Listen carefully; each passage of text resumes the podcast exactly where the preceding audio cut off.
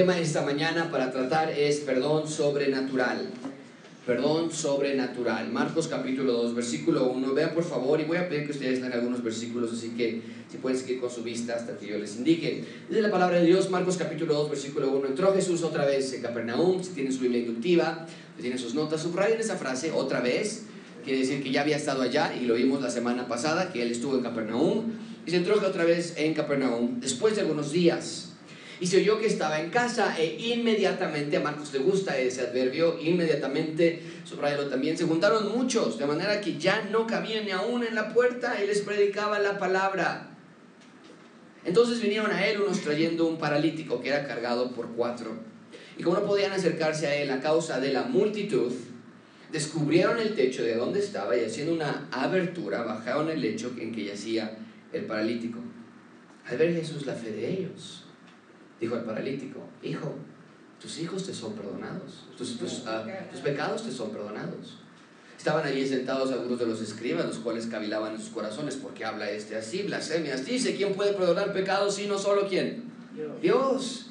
Y conociendo luego Jesús en su espíritu que cavilaban de esta manera dentro de sí mismos, les dijo, ¿por qué caviláis así en vuestros corazones? ¿Qué es más fácil decir al paralítico, tus pecados te son perdonados, o decir, levántate, toma tu lecho y anda. Ustedes pueden leer el versículo 10 en voz alta, por favor. Pues para que sepáis que el Hijo del Hombre tiene potestad en la tierra para perdonar pecados, dijo el paralítico. A ti te digo, levántate, toma tu lecho. Todos juntos en voz alta y en unísono, versículo 12. Entonces él se levantó enseguida y tomando su lecho salió delante de todos de manera que todos se asombraron y glorificaron a Dios diciendo, nunca hemos visto tal cosa. Subrayen la frase del versículo 10, el Hijo del Hombre tiene potestad, ya la hemos visto anteriormente, autoridad. Esa es la idea. Vamos a orar a Dios y vamos a pedir sabiduría esta mañana. Señor, te damos gracias porque podemos acercarnos a ti. Un texto monumental, épico, acerca de tu obra aquí en la tierra. Pues Señor, te pedimos que tú nos des fe, que tú abras nuestros corazones, que tú toques nuestra, nuestra vida. Señor, venimos con tantas dificultades y presiones y cosas que en la vida que nos llegan a ahuyentar o a, hacer olvidar los aspectos más importantes y centrales de la vida. Pero ese texto nos recuerda que lo que tú viniste a hacer por nosotros es perdonar nuestros pecados. Gracias, Señor, por esta bendición y ayúdanos y danos protección el resto de este tiempo y dirige nuestros pensamientos a ti. En nombre de Cristo Jesús te lo pedimos. Amén. ¿Te ha pasado que olvidas que algo bueno está por suceder? Tal vez te levantas por la mañana y de pronto te acuerdas que es hoy, que el día que te van a dar tu bono que tanto necesitabas. Otra vez te acuerdas que es hoy que te van a dar los resultados del examen que sientes que te había ido bien. O es hoy que te van a dar la, entrevista para ir a trabajar. O, o, es hoy cuando van a pasar por ti para ir al cine por la tarde. O es hoy que eh, después de, de, meses de presiones y meses de dificultades, te acuerdas que nada más falta una semana para tus vacaciones. Hay veces que olvidamos cosas buenas, no siempre, claro. Pero a veces por la rutina o por las actividades diarias olvidamos que algo bueno está por suceder. Y creo que esta mañana, amigos, hay muchos que han olvidado de algo bueno que está por pasar. Algo espléndido, algo nunca antes experimentado, más grande que cualquier vacación, más espectacular que cualquier bono, más majestuoso y glorioso y esplendoroso que cualquier cosa que hayas visto, hecho o pensado antes. Permítame mostrarte que en un momento, en, un abrir y cerrar de ojos, al final de la trompeta, porque se tocará la trompeta y los muertos serán resucitados incorruptibles y nosotros seremos transformados.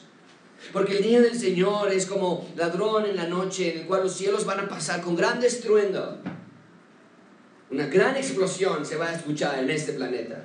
Y los elementos ardiendo van a ser deshechos. Los océanos y los mares y, los bosques y, y, la tierra va a ser deshecho. Y la tierra y las obras de ellas van a ser quemadas. Y entonces Dios va a enjugar toda lágrima de los ojos de ellos. Ya no va a haber muerte. No va a haber más llanto. No hay clamor. No dolor porque las primeras cosas pasaron. Y el que estaba sentado en el trono dijo, aquí yo hago nuevas todas las cosas. Y me dijo, escribe, porque esas palabras son fieles y verdaderas. Y me dijo, hecho está. Yo soy el alfa y la omega, el principio y el fin. Al que tuviere sed, yo le daré gratuitamente de la fuente de agua vida. Y el que venciere, heredará todas las cosas. Y yo seré su Dios y él será mi hijo. ¿Y sabes qué? Juan nos dice vamos a vivir en una ciudad celestial porque nos acaba de decir el texto que todo va a ser destruido. Pero nos dice que cuando Juan vio esa ciudad, dice que no vi en esa ciudad templo, un lugar donde congregarnos, porque el Señor Dios Todopoderoso es el templo de la ciudad y el Cordero. La ciudad no tiene necesidad de sol, no tiene necesidad de luna que brillen en ella, porque la gloria de Dios la que ¿Qué clase de ciudad es esa? Y el Cordero es el hombre, las naciones que hubieran sido salvas andarán a la luz de ella, y los reyes de, su de la tierra traerán su gloria y honor a ella. Sus puertas nunca serán ¿qué? Cerradas de día, pues allí no habrá ¿qué? Noche. Y llevarán la gloria y la honra de las naciones a ella, pero no va a entrar ninguna cosa inmunda o que hace abominación y mentira, sino solamente podrán entrar los que están inscritos en el libro de la vida del Cordero. Querido amigo, permíteme recordarte algo esta mañana. Muy pronto vamos a vivir en la ciudad celestial por siempre, más pronto de lo que imaginas. Pero por la rutina del diario vivir o, o, las dificultades de la vida lo olvidamos, las enfermedades, el miedo a morir, las dificultades, las presiones, la escuela, el trabajo, los placeres de este mundo nos hacen olvidar de nuestra realidad eterna, de que un día vamos a estar en una ciudad construida por Dios y vamos a habitarla para siempre. Gracias al sacrificio de Cristo, gracias a la gracia de Dios, gracias al poder del Espíritu Santo. Pero esta vez, la posibilidad de pecar habrá sido destruida totalmente. Satanás habrá sido plenamente vencido, sus demonios habrán sido eternamente atados al lago de fuego. Dios habrá juzgado entonces el pecado, Cristo habrá redimido a los suyos y la historia de la redención habrá concluido exitosamente. Los rescatados vamos a estar allí, no gracias a nuestras obras de justicia. No gracias a que nosotros sí aceptamos a Cristo, sino gracias a que Cristo nos aceptó a nosotros. Gracias al poder sobrenatural de Dios de perdonar nuestros pecados. Amigos, mucha atención con esto, por favor. Aquellos que estemos en la ciudad celestial para morar allí por siempre, no habremos hecho absolutamente nada para ganar ese derecho. Todo es gracias al aspecto central de la Biblia que es el perdonar nuestros pecados. Vamos a estar allí porque nuestros pecados habrán sido perdonados sobrenaturalmente por Dios. Gracias al sacrificio de Cristo en la cruz, el justo por el injusto, el inocente por el culpable. La ira de Dios contra el pecado fue satisfecha en Cristo. La justicia de Dios se dio desplegada en la cruz porque el castigo del pecado fue sobre Cristo. Pero al mismo tiempo, el amor de Dios se dio desplegado hacia la humanidad en la cruz, porque de tal manera amó Dios al mundo que dio a su Hijo. Es el punto principal de este sermón. Dios quiere que entiendas que Cristo vino a la tierra con la autoridad divina para perdonar nuestros pecados. Eso es lo más importante que Cristo vino a hacer. Cristo vino a restaurar una creación caída, una creación enferma, ambos espiritual y físicamente. Y la porción que vamos a estudiar esta mañana de las Escrituras es una porción monumental porque revela e identifica quién es Cristo realmente. Y mucha atención con esto, amigos. Muchas otras personas en la Biblia han sanado. Los profetas del Antiguo Testamento, en el poder de Dios, desde luego, pero ellos sanaron enfermos. Los discípulos de Cristo en el futuro después de que Cristo estuvo en la tierra, ellos también sanaron enfermos. Moisés en el Antiguo Testamento, él hizo milagros en el poder de Dios. Hemos visto a Cristo hace un par de semanas llamar a pescadores a que le sigan. Y el sonido de su poderosa voz hizo que esos pescadores le siguieran.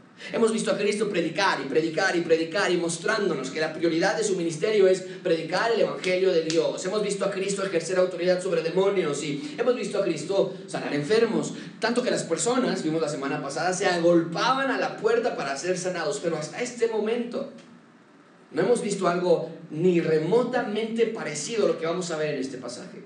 Esto es revolucionario, esto es impensable en la mente del judío del primer siglo. Lo que Cristo está a punto de hacer es blasfemia.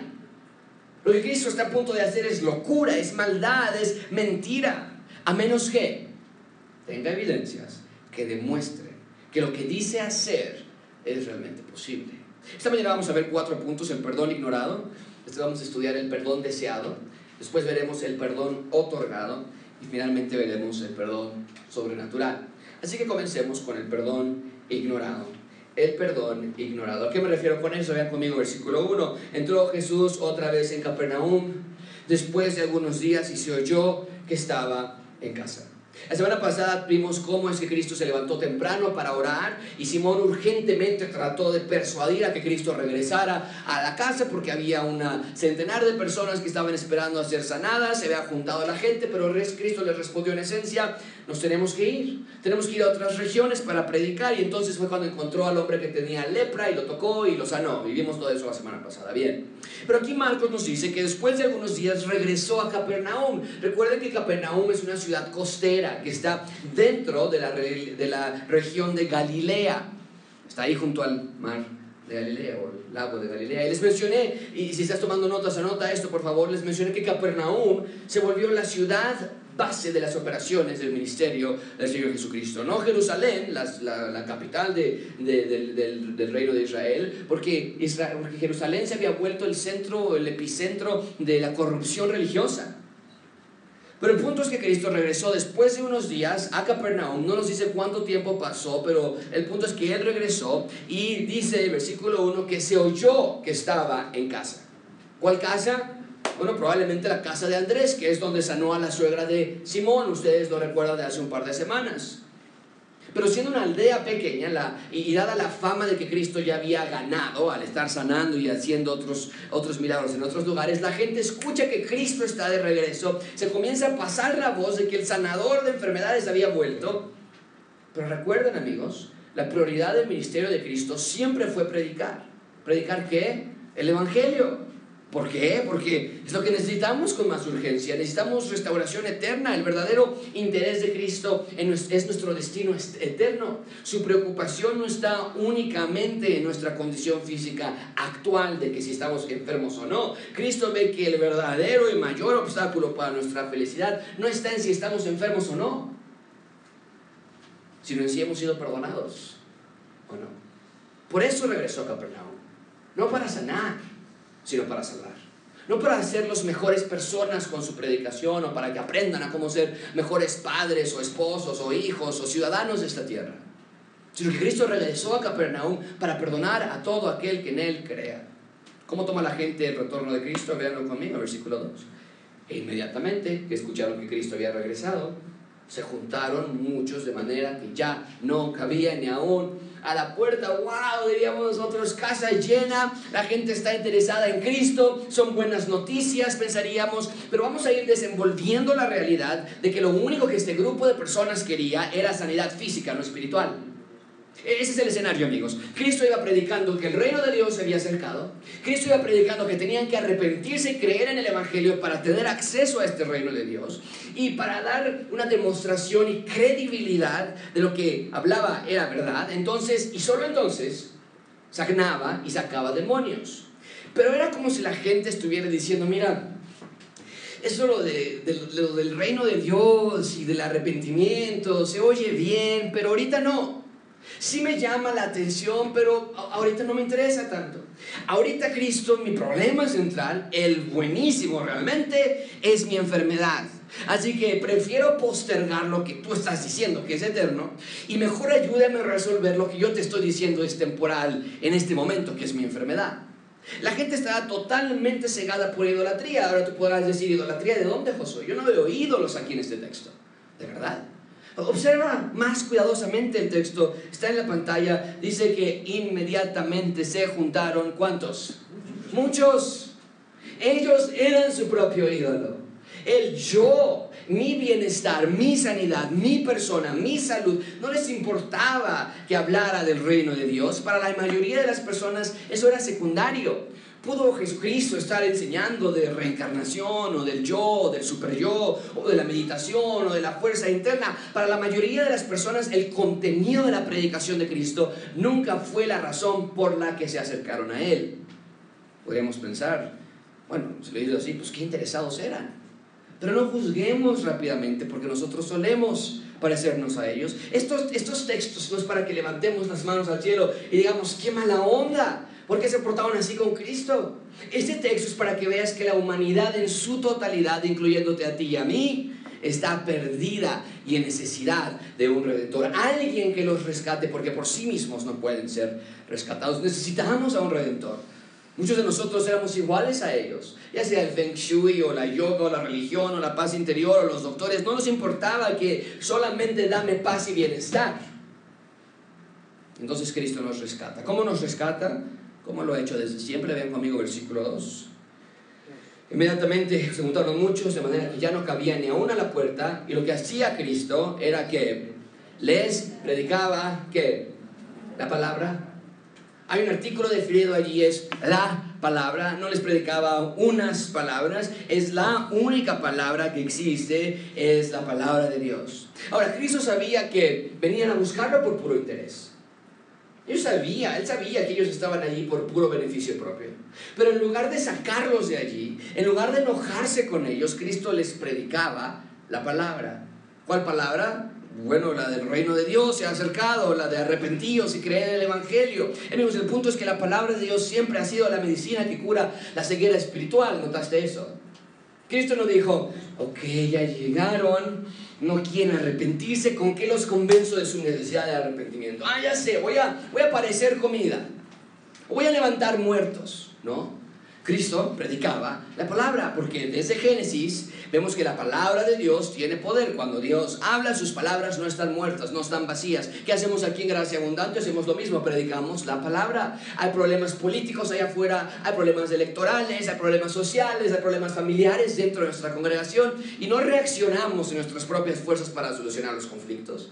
No decimos vamos a predicar ahora de este tema, vamos a predicar ahora de este otro tema, sino que mejor acudimos urgentemente a la palabra de Dios continuamente, expositivamente, semana a semana, y que sea la palabra de Dios que obre en ustedes y a través de ustedes para que Dios haga lo que yo evidentemente no puedo. Bien, ahí tenemos entonces el perdón ignorado. Cristo predica la palabra, pero la gente ignora el perdón de pecados porque quiere sanidad de cuerpo solamente. En segundo lugar, vean conmigo el perdón deseado, versículo 3. El perdón deseado. Esa es la palabra de Dios. Entonces vinieron a él unos trayendo un paralítico que era cargado por cuántos? Cuatro. Amigos, por favor no lean la Biblia sin detenerse y observar cuidadosamente lo que leemos. ¿Ya notaste la clase de mundo al que Cristo llegó? Miles de personas enfermas, endemoniados, perdidos espiritualmente, sin dirección, en opresión política, empobrecidos económicamente porque están debajo del imperio romano. Y en este caso, para hacer la escena todavía más oscura, más negra, les dice el texto que llega un paralítico, como si necesitáramos a alguien más, pero lo que el texto no está diciendo es, vean la gravedad del problema humano. Llega un paralítico, puede ser un parapléjico, probablemente un cuadripléjico, pero el punto es que estaba tumbado, imposibilitado de caminar. Amigos, tengan observancia crítica de lo que leemos. El ambiente que Marcos nos está dando en estos dos capítulos que apenas llevamos estudiando es demasiado trágico, no es bueno. ¿Por qué? Porque el mundo está descompuesto. Los cuerpos están descompuestos. Necesitamos a un redentor y nosotros no somos nuestro propio redentor. El planeta no puede ser su propio redentor. Así que necesitamos que el redentor, Cristo Jesús, el Hijo de Dios, venga a restaurar cielo y tierra y venga a perdonar pecados. Este hombre, no estaba, este hombre estaba paralizado gracias a los efectos del pecado. No estoy diciendo que tenía parálisis porque él pecó, eso no es el texto sino que estoy diciendo que él estaba con esa parálisis porque su cuerpo estaba descompuesto, ya sea que por un golpe que recibió probablemente, ya sea por un accidente, ya sea por un mal de nacimiento, su cuerpo no estaba funcionando como debía. Necesitaba que el creador de todo lo restaurase. Pero para llegar a Cristo, este hombre paralizado estaba siendo cargado por ¿cuántas personas dijimos? Cuatro y se encuentran ellos con un gran obstáculo. Hay un obstáculo que no le permite la entrada al Mesías. Vean conmigo versículo 4, cómo no podían acercarse. ¿Por qué no podían acercarse? Porque había una multitud. Entonces lo que hicieron fue descubrir el techo de donde estaba y haciendo una abertura bajaron el lecho en el que yacía el paralítico. El primer obstáculo que estos hombres encuentran en camino a ver a Cristo es precisamente la multitud que cubría la casa. En ese entonces las casas eran algo parecida a esta, eran pequeñas, con una pequeña entrada, y rápidamente se saturaban, se veía mucha gente. Y en este caso no, sería exagerado pensar que incluso las calles más aledañas estaban congestionadas gracias a la presencia de Cristo en, esta, en este hogar. Y estos hombres entonces al encontrar la casa saturada, en su desesperación por ayudar a este paralítico, no se pudieron quedar con las manos cruzadas porque sabían que Jesús podía sanarlo. Y entonces lo que hicieron es extraordinario. Las casas tenían techos planos, lo pueden ver en la pantalla, tenían escaleras puestas a los costados de la casa como está en la fotografía y los, hechos, los techos estaban hechos primordialmente de tierra cocida, de hojas, de madera. Y entonces nos dice el texto que hicieron una abertura. En otras palabras, hicieron un hoyo. Y nada más imagínate los que están dentro de la casa viendo al Señor Jesucristo hacer milagros, de se sorprenden al de pronto empezarles a caer polvo del techo de a la cabeza. Ven movimiento arriba y la tierra y las maderas y las hojas comienzan a caer y de pronto comienza a entrar luz del sol. El orificio se hace más y más grande y el ruido se comienza a conmocionar a las personas que están ahí adentro. Y de la nada comienzan a bajar un camastro con un paralítico en él. Y lo comienzan a bajar y lo ponen enfrente de donde el Señor Jesucristo estaba y ahí lo dejan. Su plan no fue más allá de llevar al paralítico frente a Cristo. ¿Qué iba a pasar después de eso? Ellos no sabían. Pero lo logran. Llevaron a este hombre frente a aquel que ellos sabían que lo podía sanar. pregunta para ti esta mañana es, ¿qué tanto actúas tú como estos hombres? ¿Qué tanto quieres traer a tus amigos y familiares y personas a los pies de Cristo?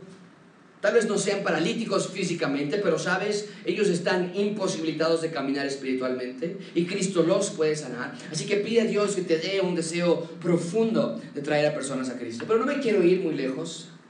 Estás aquí esta mañana y tienes hijos, o padres, o hermanos, o nietos. ¿Qué tanto los quieres traer a los pies de Cristo? ¿Con qué y tanta intensidad llevas a tus hijos a los pies de Cristo? ¿Los llevas a su palabra, que escuchen a Cristo predicar? ¿Llevas a tu esposa a los pies de Cristo para que ella lo escuche? ¿Llevas a tus nietos o a tus sobrinos o a tu papá o a tu mamá que no son salvos o que apenas están creciendo? ¿Los llevas a los pies de Cristo? Eso es lo que hace un creyente, ¿no es cierto? Cristo nos llamó a ser pescadores de hombres, pero debemos comenzar en nuestras casas. Hombres que están aquí presentes, no puedo decir con suficiente intensidad que es tu responsabilidad tener iglesia en casa. De llevar a tu familia que escuche la palabra de Dios es tu responsabilidad. Mamá soltera, mamá que tu esposo no es creyente, es tu responsabilidad de hacer iglesia en casa. Sean familias que están siendo traídos los unos a los otros a los pies de Cristo. Haz tiempo durante la semana y como estos hombres te ruego en el nombre del Señor Jesucristo, suelte en donde te tengas que subir, rompe lo que tengas que romper, pero por las misericordias de Dios lleva a los tuyos a los pies de Cristo. Ahora mucha atención con esto, amigos. Estos cuatro individuos creían, creían que lo que más quería el paralítico, sobre todas las cosas, era poder caminar. Pero no es así. El paralítico, más que salud, deseaba perdón de pecados. Sin duda, sin duda, quería estar sano, pero deseaba perdón de pecados con mayor intensidad. Sabía que su problema físico no se comparaba con su problema espiritual. ¿Cómo lo sabemos? Lo vamos a ver en un minuto. Bien, ahí tenemos entonces el perdón deseado, porque mientras los hombres pensaban que el paralítico deseaba salud, en realidad él deseaba perdón de pecados. Y estos hombres llevan a su amigo o conocido, familiar, no nos dice el texto qué relación tenían uno con el otro, pero lo llevan a los pies de Cristo. Y sin embargo no pueden decir nada al respecto, porque Cristo los interrumpe. Y voy a decir unas palabras que son extraordinarias. Vean conmigo el perdón otorgado. En tercer lugar, el perdón otorgado. Vean versículo 5. Al ver Jesús la fe de quién? De ellos. Mucha atención con esta sección. Porque aquí vemos que todos tuvieron fe. Los hombres que cargaron al paralítico. El paralítico en sí mismo los cinco tenían fe. Dice el texto, Jesús dio la fe de ellos. La vio en sus hechos, la vio en sus acciones. ¿Qué nos dice esto? Muy simple, que estos cuatro hombres creían, tenían fe en que Dios los podía sanar. Pero mucha atención que con esto, no era nada distinto a los cientos de personas que también estaban en la casa esperando que Cristo sanara o que lo sanara a ellos. Todos creían ahí que Cristo los podía sanar. Estos hombres y la multitud y los que se quedaron afuera creían, el que está ahí adentro me puede sanar, pero solamente uno creía que los podía perdonar y ese era el paralítico. ¿Notaste eso?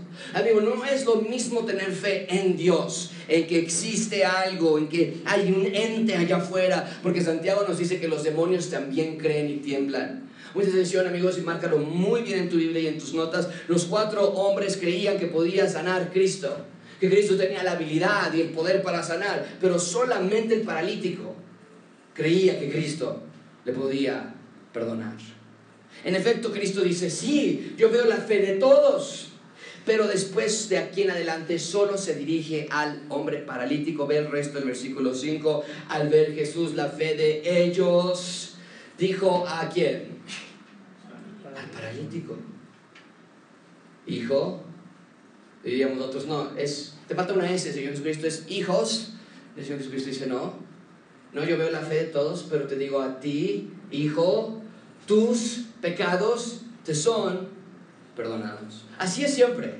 En esa casa había una multitud interesada superficialmente en Cristo, una multitud religiosa. En esa casa estaban los líderes religiosos de Israel, pero solamente el paralítico tuvo sus pecados perdonados ese día. Solamente uno de cientos de personas presentes allí, sus pecados fueron perdonados. Cristo ve a este hombre, bajarlo del techo, tirado enfrente de él, y le dice, tus pecados te son perdonados. Ahora, para todos los que están parados, es una burla lo que acaba de hacer Cristo. Es que su problema mayor no vino por eso, Cristo. Está aquí porque no sé si puedas notar, está paralítico. Estás burlando de él. Ve el esfuerzo que han hecho y lo trajeron y le dices que sus pecados, levántalos y lo puedes sanar. Pero le perdona sus pecados no por su proeza en cómo bajó del techo, no por su creatividad o la insistencia en ver a Cristo, porque mientras todos los que estaban allí querían ver un milagro, lo que este paralítico deseaba era perdón de pecados. Y sabes que Cristo le otorgó perdón de pecados. Cristo vio su verdadera necesidad. El ser paralítico, con todos sus problemas físicos que, que este mal conlleva, la imposibilidad de trabajar o de ganar dinero o de avanzar en esta vida, o diríamos tú y yo, Él no puede disfrutar la vida como nosotros la disfrutamos. Todas esas desventajas son nada comparadas con una eternidad sin perdón perdón de pecados. La Biblia es clara al respecto. El que no se halló inscrito en el libro de la vida fue lanzado al lago de fuego. Amigos, la parálisis física se queda corta comparada con el mal que es estar eternamente separado de Dios. El perdón que Cristo le otorgó fue mucho más generoso, permanente, lleno de gracia que lo que sus amigos o nosotros a veces pensaríamos que era su más grande necesidad. Sus amigos lo llevaron para sanarlo. Pero Cristo en ese momento lo sanó espiritualmente. Ahora mucha atención con esto, amigos. ¿Qué derecho tenía Cristo de perdonar a este hombre? Piénsalo bien. Déjame ilustrarlo de esta manera. Supongamos que vienes en periférico, el tráfico está terrible, totalmente parados en la lateral de periférico. ¿Alguien ha estado en una situación similar a esa? Levante su mano si es así. ¿Ok? Sí, no, la mayoría, se les ven sus caras. ¿Ok? Y de pronto entonces dos hombres, dos hombres se acercan, rompen tu cristal y te roban. Con violencia, con pistola en mano, con groserías, insultos. Te piden tu teléfono celular y te piden tu cartera y tu reloj y el de tu esposa y te piden su bolsa y la mochila que está en el asiento de atrás. Te despojan de todas tus pertenencias y huyen corriendo en los callejones cercanos. ¿Qué haces tú? Vas al Ministerio Público y levantas tu denuncia, ¿no? Y supongamos entonces que estás platicando con el agente y yo entro al MP y te veo sentado allí, platicando con los agentes, levantando tu denuncia, me acerco a su mesa y supongamos que pongo mi mano en tu hombro y tú dices, ah, ahí llegó Josué, un apoyo y Josué no sabe lo que me pasó, el susto que me metieron y te digo, hey, hey, espérame. Volteo a ver a los agentes y les digo, señores, está bien, ya nos vamos. Elijo no hacer cargos. Perdono a los hombres que hicieron este robo. ¿Qué pensarías tú? Eh, dirías, Josué está loco. ¿Qué le pasa? ¿Qué atrevido? ¿Qué irreverente? Si alguien puede llegar a perdonar a esos hombres, entre tú y yo, ¿sería quién? ¿Quién? La persona afectada, el ofendido. La parte ofendida es la única que puede perdonar, ¿no es cierto? Entonces, puedes ver lo increíble de la declaración de Cristo, hijo, tus pecados te son perdonados. ¿De dónde? ¿Tú qué? Eh, la idea es que Cristo en esencia está diciendo, yo soy la parte ofendida y al ser la parte ofendida, entonces yo tengo derecho de perdonar todo lo que me has hecho a mí. El problema es que tú y yo sabemos, y los judíos lo sabían muy bien, que cuando pecamos, la parte ofendida siempre es Dios. Cuando mentimos o pensamos mal o desobedecemos o lujuriamos o somos hipócritas o lo que sea, cuando pecamos estamos pecando contra Dios. Entonces lo que Cristo está diciendo es, yo soy Dios.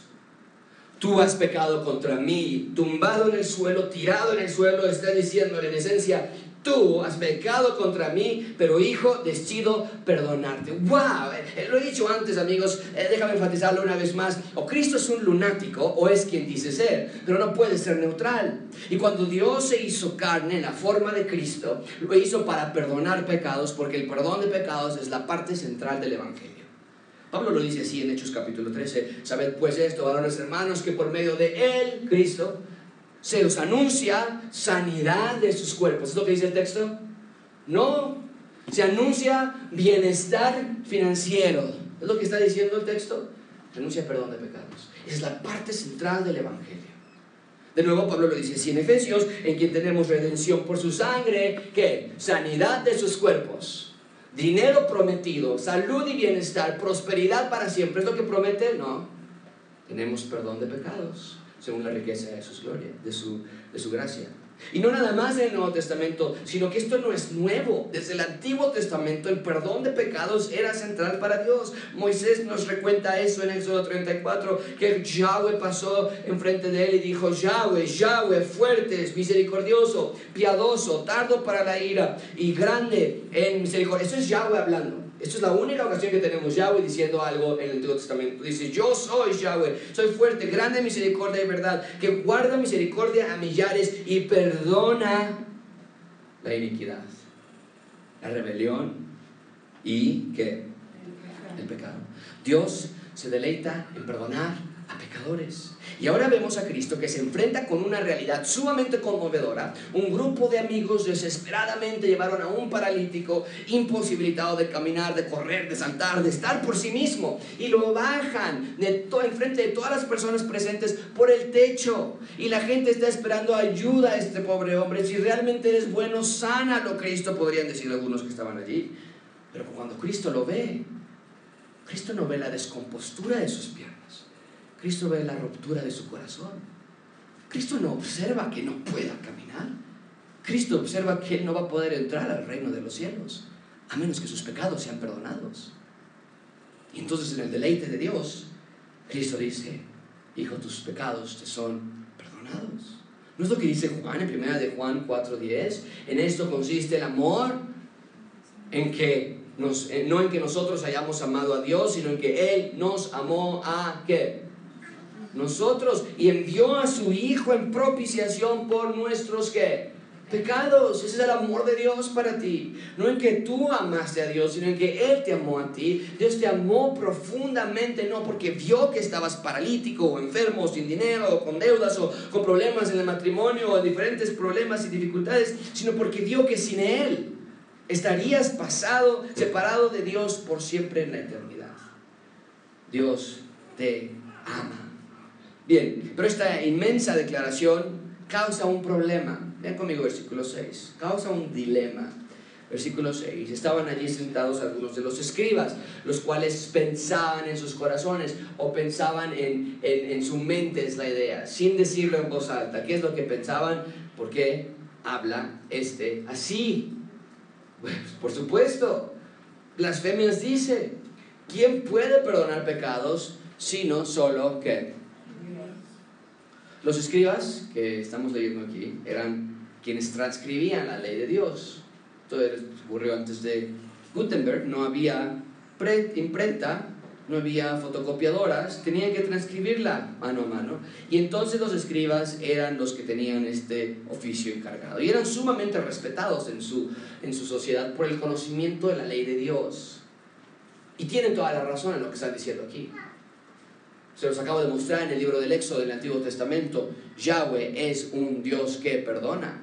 Solamente Dios puede perdonar nuestros pecados, porque cuando pecamos, Él siempre es la parte ofendida. Claro, muchas veces nuestro pecado afecta a otras personas, pero el primer y más importante ofendido cuando pecamos es Dios. Y esos escribas correctamente anotan, hey, solamente Dios puede perdonar pecados. ¿Qué, qué hace este presuntamente eh, perdonador de pecados diciendo que Él puede perdonar pecados? ¿Cómo responde Cristo?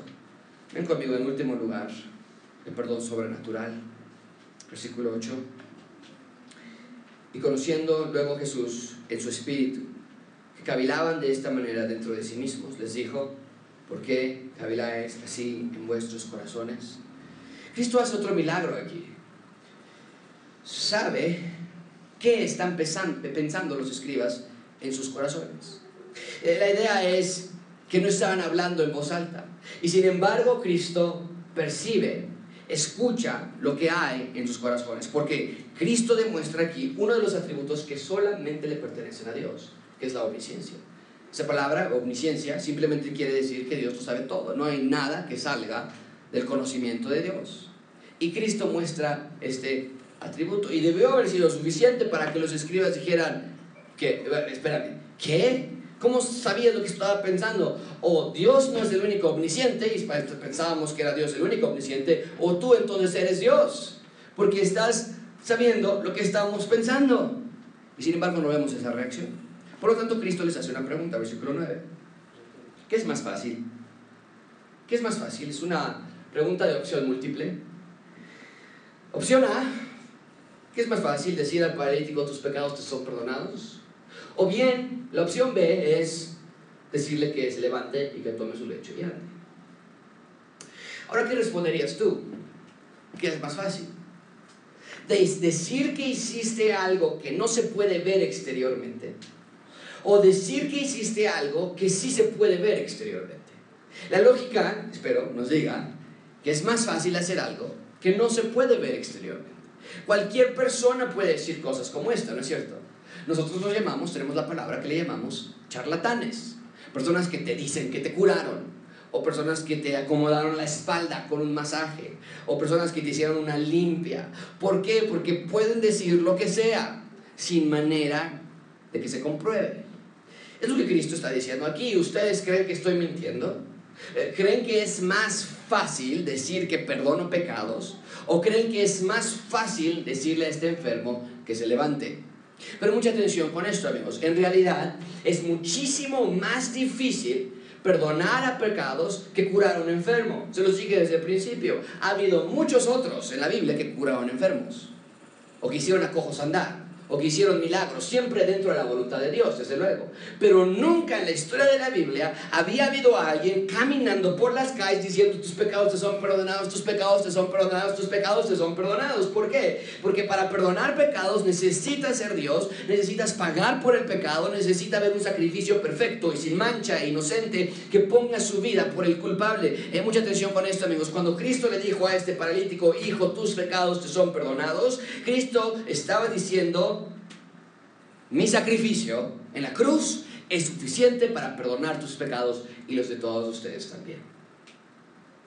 Señores y señoras, eso no fue cosa fácil. Que el Dios del universo se haga hombre, que deje su trono para venir a la tierra, que camine entre nosotros, que sea tentado, que sea ejecutado, que sea sepultado, que sea resucitado, que sea ascendido, que regrese de nuevo para instalar su reino eternal, no es cosa fácil. E, en ese sentido es más fácil curar al enfermo que perdonar pecados. Porque para perdonar pecados a Cristo le costó su vida. Para perdonar tus pecados Cristo puso su vida por ti. Por amor, por profundo puro, inmenso amor. Amigo, Cristo te amó más de lo que te ama tu esposo. Cristo te ama más de lo que te aman tus padres, de lo que te aman tus hijos. Cristo te amó desde antes de la fundación del mundo. Cristo te amó. Por eso, Ahora quiero vivir de una manera que sea acorde a lo que yo soy, su hijo. No hago ciertas cosas, no veo ciertas cosas, no pienso ciertas cosas, no voy a ciertos lugares, no para que me ame, porque Él ya me ha amado desde siempre. No para que no me vaya a castigar Dios, porque Él ya tomó todo mi castigo. No para que no se vaya a enojar conmigo y me van a correr el trabajo y me va a empezar a ir mal. Esto no es superstición, porque Él ya me ha amado desde siempre. Mucho menos, y esto es una de las cosas más ridículas que la fe cristiana o algunas personas cristianas han acuñado. Algunos dicen, Él ha hecho tanto por mí, ahora me toca a mí hacer algo por Él. Eso es ridículo. Jamás podré hacer algo por Él remotamente parecido a lo que Él ha hecho por mí. No, queridos amigos, yo no hago ciertas cosas o no hacemos algunas otras simplemente por amor al que me amó, por amor a Cristo. Pon en tu vida central una obligación. No voy a ciertos lugares, no engaño a mi esposa, no hago esto, no digo esto por obligación. Y esa motivación te va a durar solamente unas cuantas semanas, tal vez meses, si bien te va. Pero pon en tu vida central el amor de Dios y ve el amor que Dios ha desplegado por ti. Y no hagas ciertas cosas y no engañes a tu esposo y, y haz ciertas otras cosas. Y piensa de esta manera por amor y eso va a durar para siempre. Vamos a fallar desde luego, va a haber momentos difíciles, pero esa es la mejor motivación que nosotros podemos vivir una vida cristiana. Bien, entonces Cristo les dice, a ver, díganme ustedes, ¿qué es más fácil? Ellos desde luego piensan, bueno, pues, lo que tú y yo pensaríamos, es más fácil decir que perdonarse sus pecados y dejar al pobre enfermo allí. ¿Qué hace Cristo entonces? Versículo 10. Bueno, si ustedes piensan que esa es la opción correcta, para que vean, para que sepan, para que entiendan, para que se les revele que el Hijo del Hombre tiene potestad en la tierra para perdonar pecados, dijo al paralítico, levántate, toma tu lecho y vete a casa. La idea es muy simple. Yo tengo autoridad para perdonar pecados. Y de la manera, y la manera de demostrar su autoridad de perdonar pecados, que es un cambio interno, es mediante hacer una obra externa.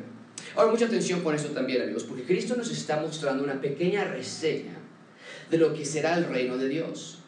Eh, Cristo está perdonando pecados y Cristo está sanando al enfermo. En el cielo nuevo y en la tierra nueva, en el futuro, todo va a ser perfecto. Espiritualmente, pero también físicamente. Desde luego este hombre se volvió a enfermar y eventualmente falleció de nuevo.